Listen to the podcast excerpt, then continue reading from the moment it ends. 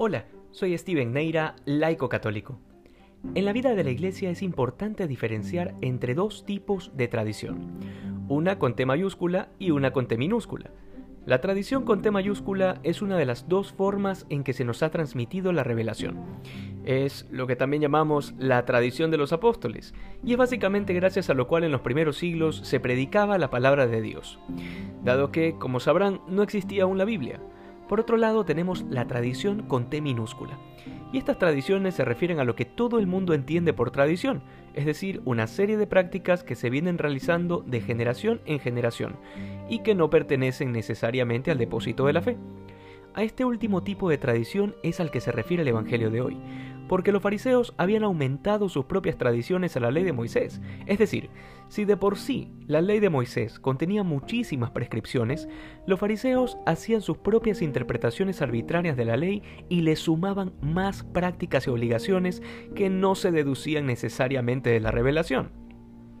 El Señor en el Evangelio les pone un ejemplo clarísimo.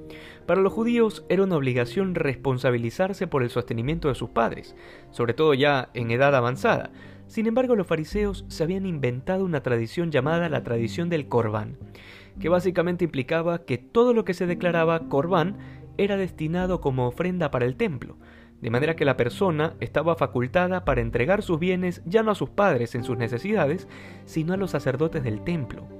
De manera que podían decir a sus padres, ya ancianos, papá, mamá, lo siento mucho, no te puedo ayudar porque mis bienes han quedado declarados como corbán. Esta práctica iba abiertamente en contra del mandamiento de honrar a padre y madre. Sin embargo, esto a los escribas y fariseos no parecía importarles mucho. De esta escena apunta directamente la fidelidad que se nos pide a lo que Dios ha mandado y no a nuestras interpretaciones personales o de lo que quisiéramos que Dios dijera. Como por ejemplo el mismo hecho de la existencia de la iglesia que Cristo fundó en Pedro. Si Cristo fundó una iglesia, ¿bajo qué interpretación de hombres se deduce que hay que fundar otra en base a ideas personales o supuestas revelaciones privadas?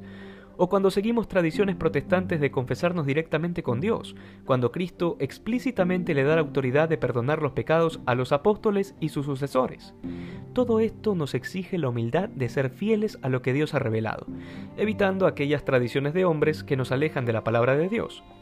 Finalmente, esta distinción que hemos hecho al inicio sobre la palabra tradición con T minúscula y con T mayúscula nos ayudará a responder cada vez que alguien ataca la doctrina de la Iglesia diciendo que tenemos prácticas fundadas en tradiciones de hombres, cuando en realidad todo lo que creemos y hacemos hunde sus raíces en la revelación de Dios que se nos ha transmitido por la tradición de los apóstoles o por las escrituras.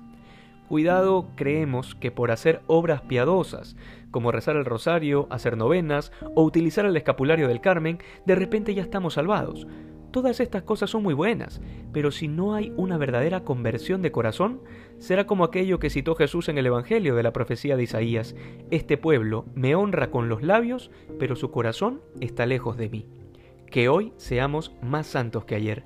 Dios te bendiga.